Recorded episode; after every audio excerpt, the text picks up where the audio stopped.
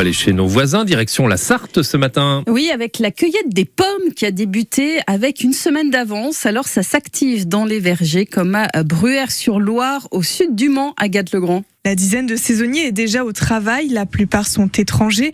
Trésor est déjà venu l'année dernière, il connaît donc bien le métier. Chaque année on fait ça des coups, donc c'est déjà dans notre système, chaque année quand il y a les travaux on vient et on fait. Chaque année oui, mais cette année à cause de la chaleur c'était avec une semaine d'avance.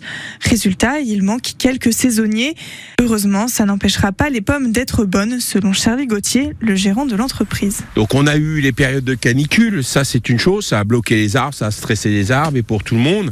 Mais bon, à côté de ça, ça a apporté énormément de, de qualité gustative et, de sucre. Donc c'est très très bon. Des fruits sucrés qui n'empêchent pas Charlie Gauthier de s'inquiéter pour la suite. On me dit que euh, dans dix ans ici, ça sera Montpellier. On voit comment euh, les arboriculteurs là-bas, certains ont énormément de mal à, à produire euh, des pommes et les voir colorées. Ça devient de plus en plus compliqué. Le département de la Sarthe produit entre 60 000 et 70 000 tonnes de pommes par an.